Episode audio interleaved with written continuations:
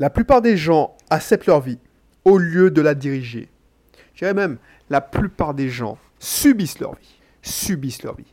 Mais avant de t'en dire plus, si tu ne me connais pas encore, je m'appelle Belric, je suis content de t'accueillir dans ce podcast. Même si tu me connais, je suis content de t'accueillir dans ce podcast. C'est l'émission de la liberté financière. Donc là, franchement, ça c'est une émission, je pense que la personne qui a, dont j'ai lu cette, phrase, j'ai entendu cette phrase, c'est quelqu'un que j'apprécie, c'est quelqu'un qui m'a inspiré, qui c'est le meilleur en leadership c'est le, révérend John C. Maxwell.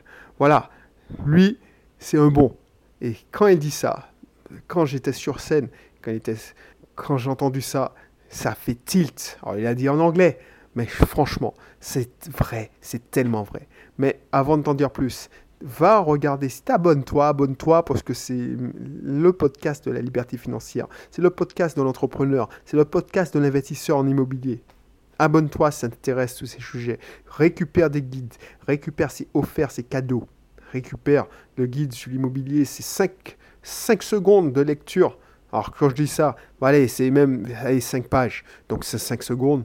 Euh, tu vois les idées, tu en sauras 80, beaucoup plus que 80% de la population.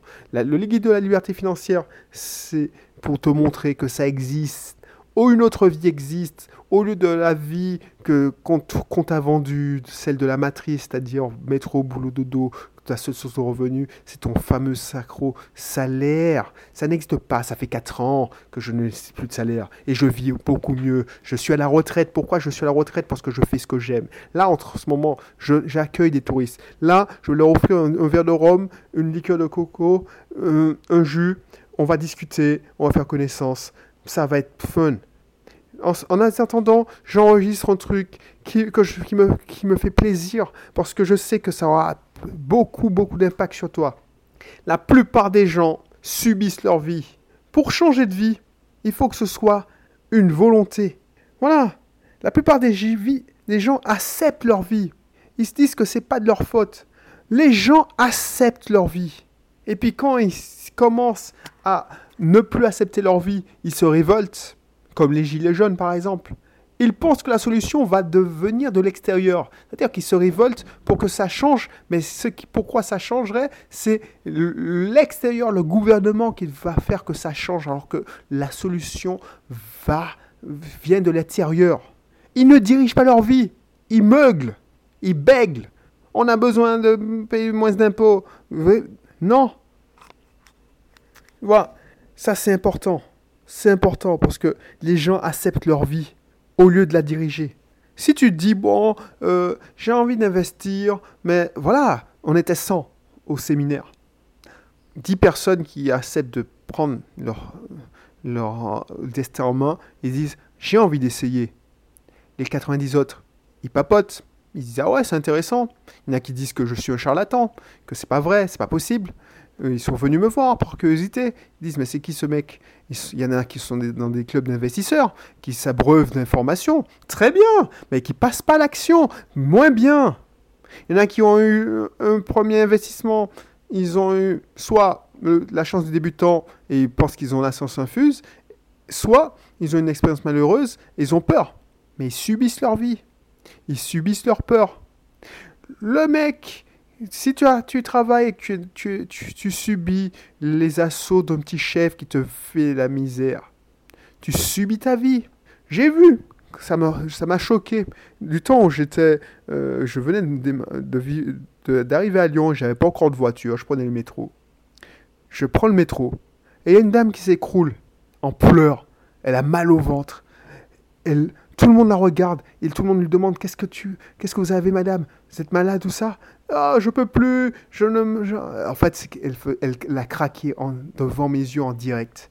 Elle a craqué parce que elle pouvait plus. Son travail l'emmerdait. Elle faisait un burn-out. Elle avait un chef qui lui pourrissait la vie. C'est ça que j'ai compris. Je suis désolé, mais cette dame-là subit sa vie. Elle ne la dirige pas. Ok, ok, tu subis. Mais le fait de dire, bon, j'en ai marre, ce, fucking, eh ben, il va se faire foutre, je commence à chercher. Ça change tout dans ton mindset. Je peux te le dire, parce que quand je savais que j'allais démissionner, que mon boss me faisait pression, il faisait la petite pression, genre ouais, il faut faire ça, ça, ça. Parce que lui, effectivement, il avait la pression, il...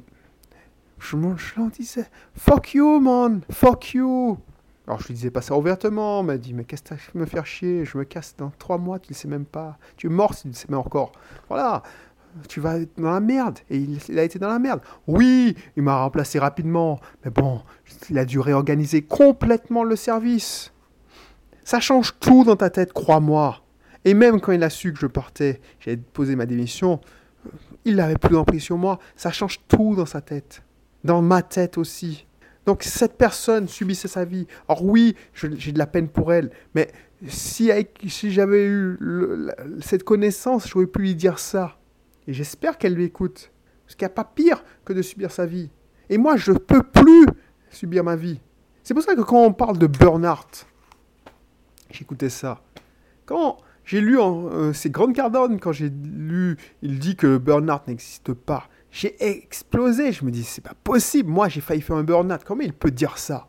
Mais j'ai réalisé, mais effectivement, effectivement. Lui, il dit ça dans ses mots pour, pour choquer. Mais le burn-out, c'est quand tu subis ta vie. Mais quand tu diriges ta vie, tu ne fais pas de burn-out. Et quand, il a, quand je me souviens très précisément quand il a dit ça, en fait, il avait atteint un palier. C'est-à-dire qu'il est devenu un gros speaker, un, conférencier de renommée, et il, il, était un bon commercial. Et du coup, il, faisait allez, il était dans des avions tout le temps, et il faisait, allez, 5 shows par semaine, donc il était dans toutes des villes différentes, et il passait sa vie dans son hôtel, c'était un train de fou, un train de vie de fou, en plus il gérait en, parallèle sa société de commercial, enfin bref, donc il a dit, tout le monde lui disait lève, lève le pied, lève le pied, lève, le pied, et disait effectivement, peut-être que je suis fatigué, je n'en peux plus, je fais un burn-out. Donc il a décidé de lever le pied, mais il a vu que ça il commençait à se... Ça. Il n'y avait pas de mieux. Il dormait plus beaucoup, mais il n'y avait pas de mieux. Donc ce qui s'est passé? Il s'est dit, ben, en fait, je subis ma vie. Et il a compris que subir sa vie, c'était... Et il a dit, ben, je vais faire quelque chose de nouveau. Comme ça, ça me passionnait. Donc c'est là qu'il est devenu un investisseur immobilier. Et maintenant, il possède 800 millions d'actifs et il espère atteindre le milliard bientôt. Donc, il dit, il, c'est pour ça qu'il te dit, le burn-out n'existe pas. Parce que quand j'ai rajouté ce business dans ma tronche, ah ben j'ai eu un regain de force, d'excitation. et je suis reparti comme en 40. Donc, effectivement, quand j'ai failli faire mon burn-out, ça veut dire que je subissais ma vie. Parce que je travaillais pour un boss et j'avais un manque de considération, je manque de considération de, des autres qui s'en foutaient complètement. Dans une entreprise, les gens se foutent de ta gueule. Ils pensent qu'à leur gueule. On est senti dans un même bateau, mais je me souviens que mes collègues, comme c'était pas leur, leur projet et que c'était pour eux lointain, ils s'en foutaient complètement. Donc je tirais tout le monde à moi tout seul. Effectivement, c'est beaucoup, ça te fatigue. Et puis quand tu as des gens qui te demandent des comptes alors que tu, tu te défonces comme un chien, eh ben ouais, tu commences à faire une dépression, tu commences à faire un burn-out. Parce que je subissais ça et je subissais ça pour un salaire. Donc voilà, voilà, les gens, euh, c'est pour ça que la plupart des gens, moi le premier avant, je, subissais ma vie et je la dirigeais pas. Et quand j'ai compris que la liberté financière existait et que c'était possible aussi pour moi, c'est là que j'ai décidé de prendre ma vie en main. Et c'est là que je te garantis, je travaille beaucoup plus qu'avant. Et pourtant, je suis moins fatigué et je suis excité. Et quand je subis un truc, quand je, ne sais pas moi, euh, ben là c'est là que je commence à dire ah, ça me fait chier. Et je, je, dis mais non, comment je peux faire pour que ça me fasse plus chier? Je dirige ma vie. Ah ben, je délègue, j'automatise. Et si vraiment ça me fait chier, je dois le faire. Ah ben, j'apprends à l'aimer ou je trouve une méthode pour dire tiens, pourquoi je fais ça? Parce que si je ne peux pas l'automatiser, je ne peux pas le déléguer, c'est que c'est une tâche vachement bankable. Donc je dois aimer cette tâche. Par exemple, la comptabilité, ça me fait chier. Eh ben, je dois le déléguer. Mais faire du marketing, eh ben, c'est... Ah ben, mes locataires qui arrivent. Donc je vais arrêter cette mission.